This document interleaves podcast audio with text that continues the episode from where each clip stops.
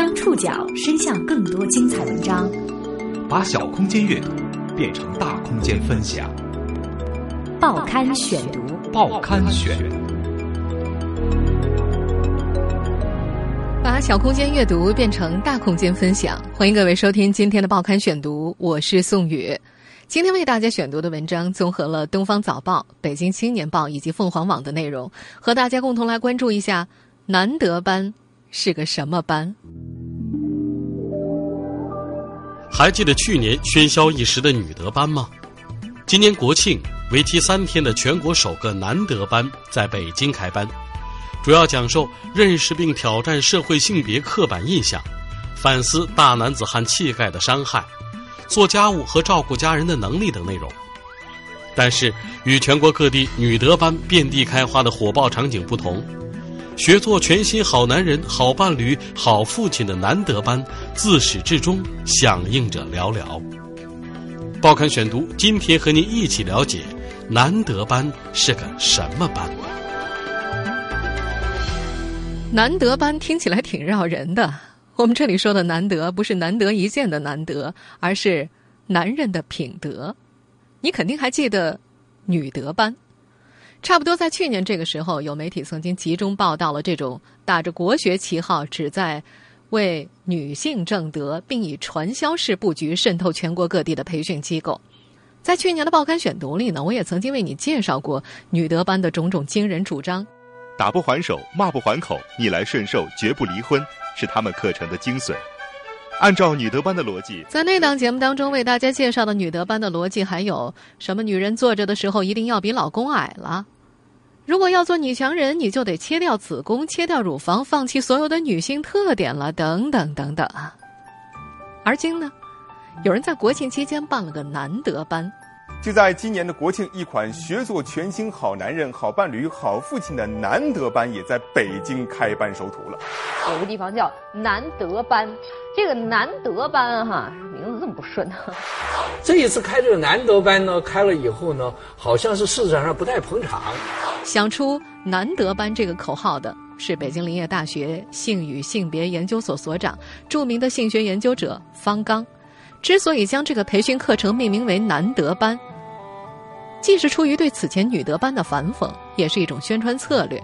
方刚坦言，他们打出这样的旗号，主要目的就是为了吸引受众和媒体的注意，从而倡导性别平等的理念。在方刚看来，女德班基本上属于封建糟粕，而男德班符合国际潮流。实际上，早在今年八月份，方刚的男德班贴出招生启事的时候，就已经引发一时喧嚣了。他们的招生启事上是这样写的。难得班颠覆传统性别意识，旨在培养新时代的中国好男人、好伴侣、好父亲。主要内容有认识并挑战社会性别刻板意识，反思大男子汉气概的伤害，做家务和照顾家人的能力，婴幼儿护理技术，与青少年孩子的相处艺术，做职场女性的工作好伙伴等等等等，甚至还包括了和谐的让伴侣满意的性生活。当时。难得班的招员启事通过社交网络发出之后，男女反响可谓迥异，有不少女性网友对此纷纷叫好。有的说，这招生简章里的那些内容，在女性的眼里确实会提升男士的魅力；还有的认为，伴侣家庭关系处理好了，对整个社会都有助益，这个投入远远比用同样的钱学一个工作技能得到的益处要多。更有女性朋友认为，单身的未雨绸缪，有伴的亡羊补牢是天朝男性的福利。还有人兴致勃勃地向主办方建议，难得班这个名字不太好，改成男神班吧。但是，男性网友应者寥寥，偶尔有发言，大多是不屑一顾的。这还用学？男子有钱，全交给妻子就 OK 了。或者是有些义正言辞地表示，男性不是为取悦女性而活的。更有甚者发出了这样的声音：“中国女人只要好好洗衣做饭生孩子就行了，男人们想干啥，而且怎么做都是对的。给男人开什么培训班啊？难道不是该给女人开吗？”聊起首届男德班的招生风波，方刚既委屈又欣慰。他欣慰的是，这个班最终终于启动了。就职于北京林业大学的方刚，不仅仅是研究性别问题的社会学博士。在二零一三年的时候，他还和几位志同道合者成立了中国的白丝带志愿者网络。白丝带运动起源于加拿大。一九八九年，一位失业的加拿大男性认为自己的处境是由于女性读书工作造成的，于是持枪冲进了一所大学，屠杀无辜的女学生。两年之后，三名加拿大男士发起了白丝带运动，致力于推动男性行动起来，终止针对女性的暴力。这项运动很快就遍布世界八十多个国家和地区。每年的十一月二十五号到十二月六号，世界各地都会有男人带上白丝带，以这种标志来表示自己对于男性暴力不再宽恕、不再沉默。中国的白丝带志愿者网络让这个国际运动组织在中国有了分支，被李银河形容为中国男性成长进步的重要标志。成立两年以来，他拥有四百多名志愿者。他们中的一半以上是职业的心理咨询师、家庭辅导师、社会工作者和高校研究者。跟你说过多少次，不要和陌生人说话，不要随便和别的男人搭腔。这个片段来自电视剧《不要和陌生人说话》。在这部电视剧当中，塑造了一个家喻户晓的施暴者形象的电影演员冯远征和他的夫人梁丹妮，目前是白丝带志愿者网络组织的形象代言人。方刚说，在今年，联合国人口基金接受了中国白丝带志愿者的申请，资助他们做一个项目，也就是“好伴侣、好父亲”的团体辅导手册。在西方国家已经有很多类似的针对男性的辅导活动和辅导手册，他们选择了其中六本比较有影响力的手册，把它们翻译过来，并进行了一定的本土化工作，编写成一本适合当代中国的全参与型好男人辅导手册。手册既然研发出来了，就最好能够付诸使用啊。于是他们想搞一个工作坊，这就是男德班的由来了。前面也说了，取这个名字既是对此前女德班的一种反讽，也是他们的一种宣传策略。但遗憾的是，和全国各地女德班遍地开花的火爆场景不同，学做全新好男人、好伴侣、好父亲的男德班，自始至终响应者寥寥。一直到开始上课，真正主动报名的社会人士仅仅只有两位。开课时的十多名学员大多都是主办方的老朋友。这个结果，方刚并不感到意外。他觉得中国男性对成为好伴侣、好父亲没有太大兴趣，自我反思的意识非常差。他认为这正是白丝带和南德班的意义所在。南德班究竟怎么上课？学些什么？都有哪些人参加了这个难得班？他们身上又发生了哪些故事？报刊选读继续播出。难得班是个什么班？十月三号，难得班低调开班了。上课地点设在了北京六道口附近的一家茶楼包间。难得班所选择的房间在曲折走廊的尽头，门一关，相对比较幽静。除了两位自费报名的社会人士、协作者以及媒体人，方刚他们的工作坊一共有十四位参与者，以中年男士居多。他们大多是白丝带各地服务站的召集人或者是志愿者。难得班原计划课程是六天，每人收费四千块钱。最后，方刚申请到了一笔资助，支持白丝带各地服务站的召集人或者志愿者到北京参加培训，时间也压缩了三天，费用减半。两名主动报名的社会人士当中，有一位是九一年出生的男孩子，来自河北。他从小就目睹家中的暴力，希望暴力能够在自己身上阻断，能在这个班里学到更有效的沟通方式。除此之外，他也有自己的私心。听说参加了这个培训班，能够变成男神，能够更好找女朋友。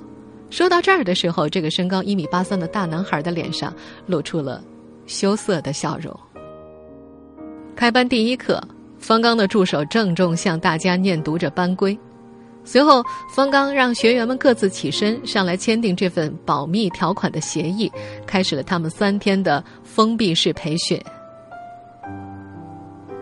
今年三十一岁的叶强，是白丝带的一名志愿者，他来自苏南富庶城市，身高一米六四，黝黑敦实，看起来憨厚内向，淹没在人群中的类型。除了他身上的橙色衬衫，没有亮眼的部分。开班第一天自我介绍的时候，叶强如常介绍了自己的姓名和身份。苏南一家环保单位的中层员工，刚刚装修了新房，希望带着三岁的儿子还有妻子搬出父母家。自我介绍的时候，方刚照例问他：“你是施暴者吗？”旁边一个九零后的小男生积极的带他回答：“应该不是吧？”可是，叶强的心里掀起了波澜。施暴者是看不出来的，他知道自己看起来不像，他也知道，施暴的行为和学历、职业、经济地位都没有关系，任何人都可能是施暴者。但是他没有勇气当场坦诚自己曾经是施暴者。他和妻子已经分居一年了。叶强第一次殴打妻子是在他怀孕六七个月的时候，原因已经记不清了，大概是妻子要求他把银行卡交给妻子打理。他觉得很烦躁，抬起脚踹向了怀孕的妻子，这是第一次肢体暴力。事后，妻子对他说：“他要去告诉村里的妇女主任。”他说：“你去啊！”心里不屑一顾。四年之后，叶强回忆起来，多么希望妻子当时真的去找了妇女主任，或者打幺幺零报警，也许以后的噩梦就不会发生了。第一次对妻子施暴，叶强没有受到任何惩罚。身高一米五六的妻子在他面前没有还手之力，也许是出于一种羞耻感。妻子没有在事后告诉任何人，包括自己的父母以及他声称要去寻找的妇女主任。叶强对妻子表示了真诚的道歉，可是，在之后的生活当中，夫妻之间的沟通并没有改进。摩擦发生的时候，叶强失去耐心，便会挥起拳头，频率从两个月一次到一个月一次，甚至一周一次。最近的一次殴打也是最严重的殴打，发生在去年四月份。那时，叶强为了躲避暴躁的爷爷，和妻子一起住到了岳母家里。临睡前，因为生活琐事起了冲突，没有发作，直接睡了。凌晨五点钟，妻子起来上厕所，踹了叶强一脚。此时，叶强被激起怒火，挥向妻子脑部的拳头比以往更加疯狂。听到动静的岳母前来阻止，叶强暂时住手。可就在岳母回到隔壁去拿件衣服的功夫，他再次无法控制自己动手了。他说自己用上了全部的力气，把妻子当成了一个男性，自己的手就像是一把铁榔头。哪怕已经时隔一年半，叶强的右手小指以下部位还会隐隐作痛。他认为这次自己情绪失控，导火索是自己的爷爷。四月份，老人生病，住到了二儿子，也就是叶强的父亲家里。一同居住的还有叶强他们一家，妻子和儿子。四世同堂，在中国人的传统价值观里，这应该是其乐融融的场面。叶强的爷爷一辈子都住在苏南农村，对妻女的殴打是常态，这是叶强童年对暴力的最初印象。即使生病，也没有改变爷爷的暴躁脾气。他经常在深夜摔东西，吵得家人不得安宁。父亲要阻拦，叶强劝住了父亲，说：“爷爷是故意激怒你，你阻拦就满足了他。”可是，某天凌晨六点，爷爷再次发作了，叶强自己忍无可忍，拿起拖把砸向了爷爷的头部。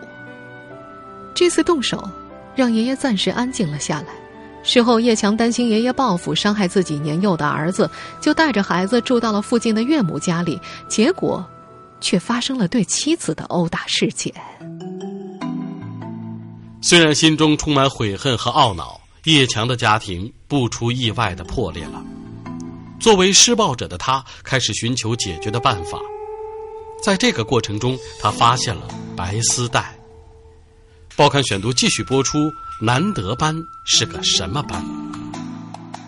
二零一四年夏天，叶强生平第一次收到了法院传票，他的妻子提出了离婚，以家庭暴力、感情破裂的名义起诉到法院。此前，妻子一次又一次的原谅了他，他也曾向岳父保证过不再动手。一四年四月的这次食言，让他无比懊恼，失信于岳父，他觉得自己打破了男人间的承诺。悔恨和懊恼之中，他开始查询有关家庭暴力的信息，他从网上看到了央视制作的纪录片《中国反家暴纪实》，他完完整整的看了八集。让我们不再沉默，对家庭暴力说不。片子当中提到了陈明所书写的《呐喊：中国女性反家庭暴力报告》一书，他买来读。书中对施暴者的心理分析，让他开始理清自己是什么人。方刚的研究认为，千百年来，中国在性别角色社会化的进程中，一直赋予男性阳刚的、主宰的、支配的气质特征。这种男性气质的内在核心是鼓励暴力的。当男人无法通过地位、权势、名誉、金钱获得这种男性气质的满足时，他便处于困惑和焦虑中。暴力便可能成为缓解这种情绪的手段。这部片子当中提到了方刚和白丝带志愿者网络。叶强查询之后发现，白丝带不仅帮助家庭暴力的受暴者，也不排斥施暴者，鼓励施暴者进行咨询。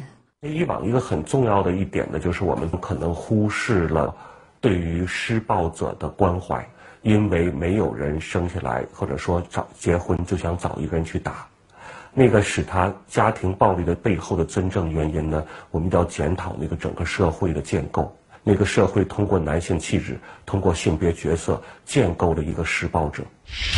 在浑浑噩噩、面临即将开庭的日子，他拨通了电话，开始持续的咨询和学习。直接的心理咨询师是位男性，听完他的故事，指出家暴是错误的，帮助他更正了很多观念和行为，同时提出了三条建议：第一，想打人的时候抽离环境；第二，发展兴趣爱好缓解压力。第三，在当地找心理医师进行治疗。叶强说自己也是父权制的受害者，传承了暴力，从原生家庭中习得男性气质，以威猛阳刚为荣。他的名字也代表了家庭对他的寄愿。心理医师和他一起反思童年的成长经历。叶强清楚的记得，六岁之前父亲并不打他。直到有一次，父亲的朋友来家里串门，炫耀般的讲起自己教训儿子的过程。儿子一犯错就罚跪。叶强的父亲学到了这个知识，便用在他身上。犯错的时候就开始罚跪和吊打。他曾经目睹大街上一个男人殴打身边的女人，没有人去制止他。村中的出租屋里，夜里时常传来女人被打之后的哭声。这样的经历让他觉得，男人打女人是可以的。三班倒的父亲甚少给他关注与温暖，他会自觉的帮母亲做家务，却极少得到赞扬。工作以后，在单位里他是好好先生，一些老员工的不尊重他只会闷在心里。妻子和公公婆婆一起生活，关系难以处理，他的方式是躲避，和妻子沟通不畅的时候，拳脚相加来解决。心理医生告诉他。他对家庭成员有强烈的控制欲，例如不能够忍受妻子晚归，药品没有按照他的要求位置来摆放，他就把拳头挥向体能处于弱势的妻子，自幼习得的暴力继续传递。叶强完全认同心理医生的分析。在南德班的第一天培训课上，叶强没有回答是不是施暴者的问题，他默默的坐下来开始上课。第一天的内容是挑战社会性别刻板印象，思考大男子气概的伤害，分析父亲的角色。在那天的课堂上，每个人都讲述了自己从父亲那里接受的积极因素和消极因素。几乎在场的所有人都受到过来自父亲的伤害，肉体暴力或者是精神暴力。大家一起把消极的方面写到纸条上，撕碎，踩到脚下。这样的环境隐隐让叶强有一种安全感。难得班第一天课程结束后，叶强终于鼓起勇气发信息给方刚，回答了课上的第一个问题：“我曾经是施暴者。”方刚鼓励他分享自己的故事，从施暴者变为白丝带志愿者的过程。报刊选读继续播出：难得班是个什么班？第二天的课上，在完成了学习如何沟通的环节之后，叶强鼓起勇气讲出了自己的经历。出乎意料的是，他讲完之后，所有的参与者真切的为他鼓掌。同样在童年承受过暴力的一位学员告诉他：“你非常勇敢，很多施暴者都不敢公开自己，你的内心很强大。”根据全国妇联的一项调查表明，中国两点七亿个家庭中，大约有百分之三十存在家庭暴力，有百分之十六的女性承认遭受过配偶的暴力，百分之十四点四的男性承认自己打过配偶。家丑不可外扬的传统观念，让许多受暴者选择沉默和忍耐，站出来发出声音者少之又少，愿意表明身份的施暴者就更少了。工作坊参与者的反馈，让叶强受到鼓舞，他打算回到家乡之后，在当地的电台广播节目里继续向听众宣讲家庭暴力的危害，以及校园暴力对于青少年的危害。等他觉得自己成长到一定阶段，也许会向公众坦白自己施暴者的身份，鼓励更多的施暴者站出来寻求改变。在南德班的三天，叶强穿了三天橙色衬衫，因为橙色是反暴力色。他日常中的衣服大部分都是这个颜色，包括手机外壳。他的朋友圈里也充满了关于如何阻止家暴的文章，以及女权运动的历史，也包括数数。十大女尊男卑的女权国家，尽管说女尊男卑并不是女权主义的诉求。南德班最后一天的课程包括从参与培训的学员当中选出五位腹部绑上篮球，体验女性怀孕的过程。叶强主动要求参与，协作者是一位女医生，她告诉大家，作为父亲应该怎样在产房陪产，如何给新生婴儿洗澡。穿衣服、换尿布以及哄孩子，叶强认真的执行医生的每一项叮嘱，对手中的硅胶婴儿细心的擦拭和爱抚。尽管他的儿子已经三岁半了，叶强特别后悔在儿子刚出生的时候没有好好照顾他。他曾经在夜里被劳累的妻子叫醒，去给儿子喂牛奶，哭闹的声音让他愈发不耐烦，随意的抱着两个月大的儿子，不停的抖动，发泄怒火，最后把儿子扔到了床上。后来，儿子长大了，在开车送去幼儿园的路上，面对儿子的哭闹，按照以往的脾气，他会下车把孩子揍一顿，而现在，他会强迫自己抽离出来，签了白丝带协议，承诺不对妇女儿童施暴。之后的一年时间，叶强做到了不对任何人使用暴力，并且从一个施暴者变成了一个在公开场合制止暴力的人。有一次在银行门口，他看到一个男人给了身边女人几个响亮的耳光，并没有停手的意思。他毫不犹豫上前劝阻，被那个男人一把推开：“不要你管，跟你没关系。”叶强拿出了手机拨打幺幺零，说出自己所在地点，要求警察前来制止暴力。诧异的男人骂他几句之后驾车离去。叶强则告诉旁边的女人：“一定要在原地等警察来，一定要留下笔录。”中国第一部反对家庭暴力的专门法律征求意见稿已经向社会公布，有望在今年下半年提交人大常委会审议。在过去的两三年里，方刚都参与了民间倡议的过程。根据西方国家的经验，家暴的施暴者要接受强制性辅导，或者在社区接受辅导，重者在监狱接受辅导。台湾引入了这一点，大陆的这次反家暴法并没有纳入这一点。作为中国白丝带网络运动的发起者之一，方刚期待着，也许若干年后会被接纳，这是早晚的事儿。您正在收听的是《报刊选读》，难得班是个什么班？三天的培训课很快结业了。有记者问方刚：“难得班是否还会有下一期？”他摇了摇头：“这一次召集都这么困难，恐怕很难有下一期了。”他坦言，他明知开难得班只会吃力不讨好，但是这是一次倡导活动，无论成功还是失败，都可以引发充分的关注和讨论。这个目的，至少他已经达到了。那三天课程的最后一个环节是每个人提出自己的疑惑。叶强询问的是亲子教育当中如何有效沟通，大家告诉他。这个问题太大了，需要在实践中探索。作为一个家庭暴力的施暴者，叶强非常担心自己不能成为一个好父亲。刚和妻子分居的时候，和儿子一起听音乐。如果播放器弹出的是“世上只有妈妈好”，他会下意识的关掉，在儿子面前回避妈妈这个角色。现在，他会主动找这首歌和儿子一起唱。他也学会了淘宝，经常为儿子买各种东西，尽管逛淘宝是他以前责怪妻子的理由。十月十二号是叶强第二次离婚审判开庭，他说。他尊重妻子的决定，同意离婚，希望争取儿子的共同抚养权。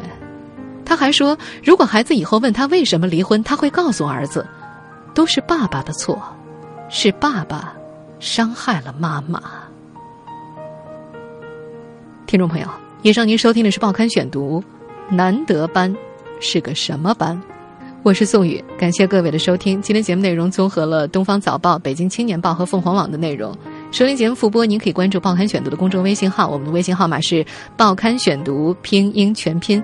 参与微信互动，您仍然可以获得由康贝佳口腔医院所提供的价值三百元的洁牙券一张。下次节目时间再见。